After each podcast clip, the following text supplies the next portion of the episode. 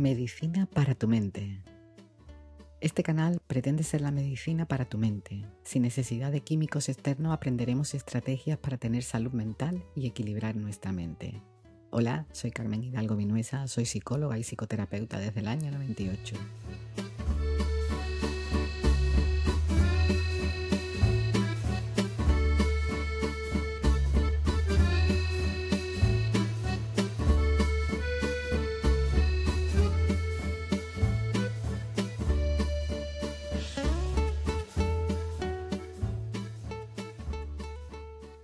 Buenas a todos de nuevo, un capítulo más para nuestra salud mental, para armar bien nuestro coco. Nuestro episodio de hoy está relacionado con un nuevo bloque sobre el amor.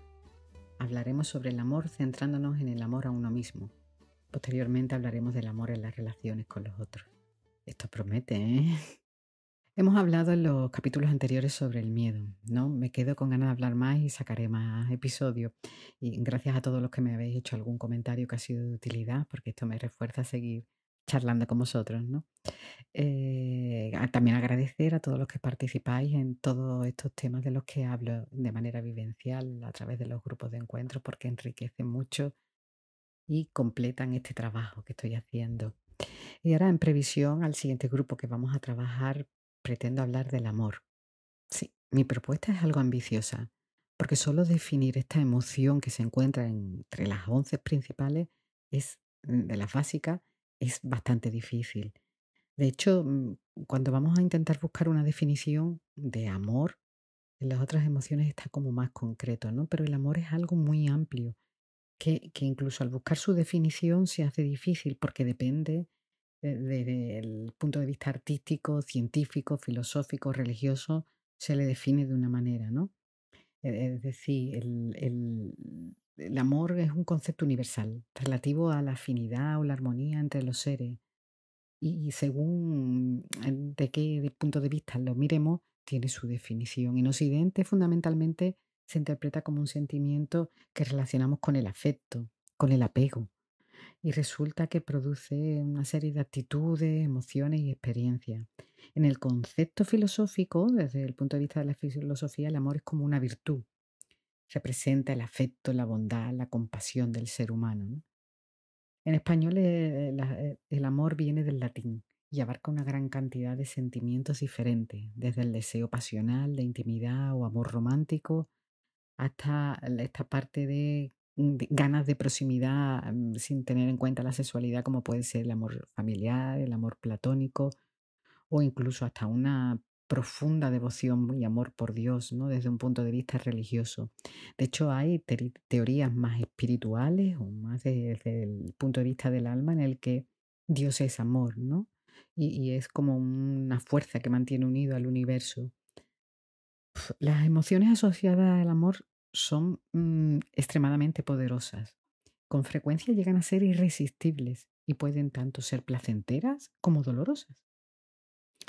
El amor actúa como un potente o importante facilitador en las relaciones interpersonales y debido a su gran importancia psicológica es uno de los temas más frecuentes que vemos en la parte artística como el cine, la literatura, la música, ¿no? Casi todas muchas de las canciones van sobre el desamor o, los sentimientos del amor, las novelas y muchas películas, ¿no? Hablan sobre este poderoso sentimiento. De Desde el punto de vista de la ciencia, el amor parece un estado evolucionado del instinto de supervivencia, es decir, nos unimos para que la especie continúe y se reproduzca o para defendernos y agruparnos frente a los otros. Mm, la diversidad de usos y significado y la complejidad de esto y los sentimientos que abarca hace que sea especialmente difícil de definir, ¿no? Si yo ahora mismo os preguntara a cada uno de vosotros, seguro que me hablaría del amor de forma muy distinta y con significados y sentimientos muy distintos. Yo me he ido a la RAE, ¿no? A la Real Academia Española para ver qué ponía y me ha sorprendido mucho porque nos da pie a lo que queremos hablar.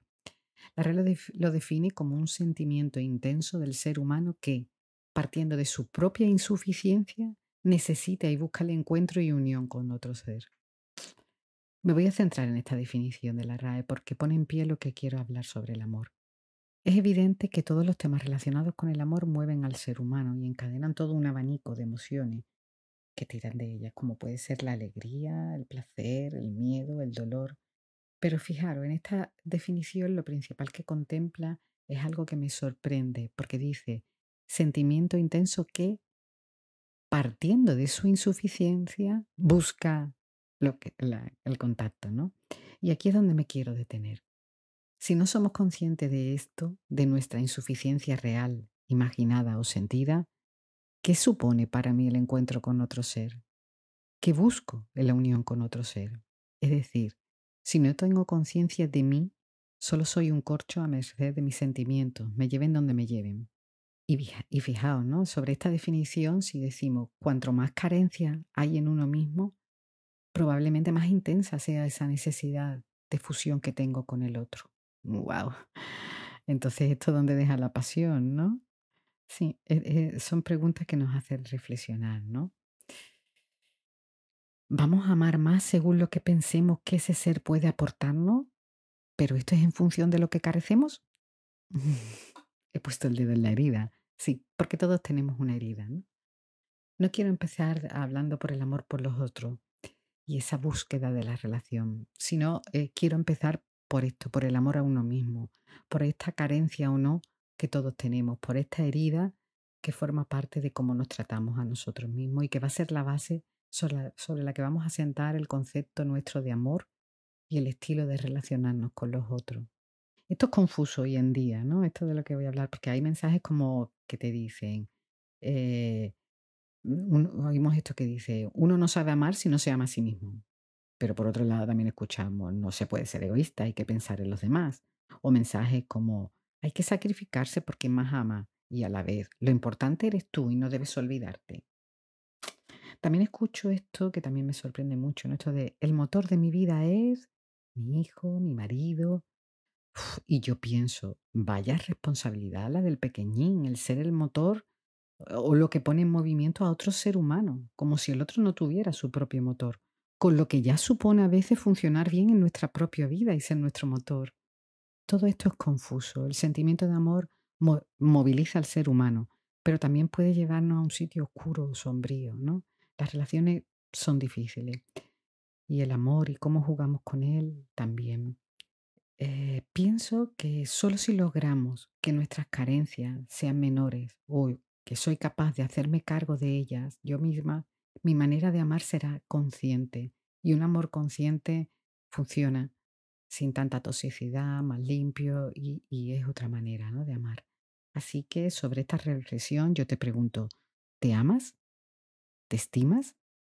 ¿O lo que es lo mismo? ¿Cómo anda tu autoestima? ¿Cómo anda el amor por ti mismo? La autoestima es la capacidad de desarrollar una confianza y un respeto saludable por uno mismo. Esto es propio de los humanos, porque podemos pensarnos, es decir, podemos tener opinión sobre nosotros mismos. Solo esto, tener capacidad de pensar y estar vivo, ya nos hace merecederos de la felicidad, pero no, el ser humano muchas veces decide que no, que esto no es suficiente para ser feliz, que tendría que ser tal o cual o tener no sé qué, y si no es así o no lo logra, no merece ser feliz. Y entonces empezamos a penar por esto, incluso a tratarnos mal por esto. ¿Por qué decidiría un ser humano amargarse la vida pudiendo tener opción a disfrutarla? ¿Por qué decidimos que no somos suficientes y nos dedicamos a no sentirnos bien hasta que no, lo que sea? Tenemos un cuerpo físico que nos permite movernos por el mundo, saborear cosas exquisitas, ver paisajes hermosos, relacionarnos con otros seres, etc.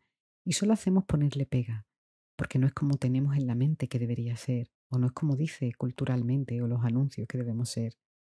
Nadie ve a un árbol o a un animal y dice, este árbol tendría que ser más alto. O ve un perrillo y dice, estas patas son muy gordas, tendría que tenerlas más finas.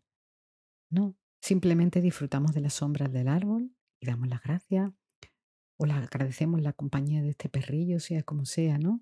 Y esto es lo que le da valor. Pero el ser humano desde pequeños y pequeñas, la familia, la sociedad, los iguales nos dicen cómo debemos ser, qué es lo valioso, cómo debemos ajustarnos a eso sin respetar la libertad de ser sin más, de aceptar lo que hay sin más. Hay que portarse bien, hay que estudiar, hay que... Y si no vales o no eres, mm, estamos cargados de estos mensajes. De estas cosas aprendemos a no validar lo que hay sin más, lo que somos. Incluso a veces aprendemos a despreciarnos. Y esto ya es motivo de infelicidad. Si no estoy contenta conmigo por no ser lo que soy, nunca podré disfrutar plenamente una relación. No podré sentirme en paz y contenta conmigo. Nunca voy a estar satisfecha. Con lo que la felicidad se vuelve inalcanzable.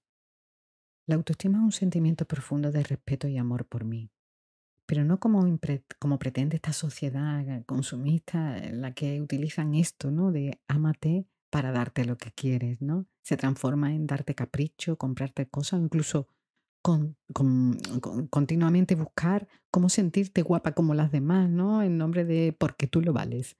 Pero mm, esto es, otra esclavitud. Al fin y al cabo, el mensaje está que si tienes esto o haces aquello, entonces vas a estar bien. Pero lo mismo, no valida sin más lo que eres. El amor por uno mismo se, traduce en esto, en validar lo que somos y movernos hacia donde consideramos que nos sienta bien en la vida, siendo buenos compañeros de vida con nosotros mismos, siendo capaces de atendernos y consolarnos cuando lo necesitamos y también de animarnos y ponernos límites cuando no tenemos ganas de hacer algo que a la larga nos conduce a nuestro bienestar.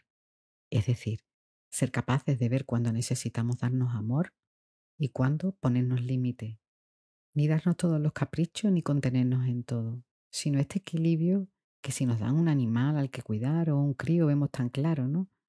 Ni puedes darle todo, ni puedes privarle de todo, ni puedes darle toda la chuchería que quiera, por muy placentera que sea, y hay que poner límites, ni puedes decir no, no hay nada divertido, ¿no? Ni hay que hacer un equilibrio en esto para que aprendan a vivir, ¿no? Muchas veces en, nosotros los adultos, para lograr aprender esto de, de respetarnos y de amarnos, la vida nos da un revés, ¿no? Un gran revés, que muchas veces el sentido es aprender esto. Yo puedo dar gracias a todas las dificultades que he tenido en mi vida porque me llevaron a iniciar este camino, el de iniciar, tener un principal objetivo en la vida, y es el de construir una muy buena relación conmigo misma, acompañarme en este reto que supone la vida. La vida es una oportunidad para disfrutarla con sus cosas buenas, pero también con sus retos y sus dificultades, porque es responsabilidad nuestra decidir cómo vamos a afrontar tanto lo bueno como lo difícil que nos trae la vida. Y muchas veces estamos en contra de nosotros. Si nos dan cosas buenas o nos refuerzan o nos dan halagos o piropos, los rechazamos. Y también protestamos, ¿no? Cuando vienen las cosas malas. Y, y es una responsabilidad nuestra esto, aprender a aceptar, recibir y nutrirnos de lo bueno y decidir con qué actitud, cómo nos vamos a acompañar ante las dificultades, ante las cosas difíciles de afrontar. Hablaremos de cómo hacer esto, de ser buenos compañeros de vida con nosotros mismos en la siguiente propuesta de trabajo grupal. También puedes hacerlo de forma individual, por tu cuenta, e iré colgando recursos en la web. Si queréis las novedades, suscribirse o por aquí o en mi página web. Tú eres grande y la vida también. ¿Qué eliges? ¿Sufrir o avanzar en paz? Nos vemos pronto.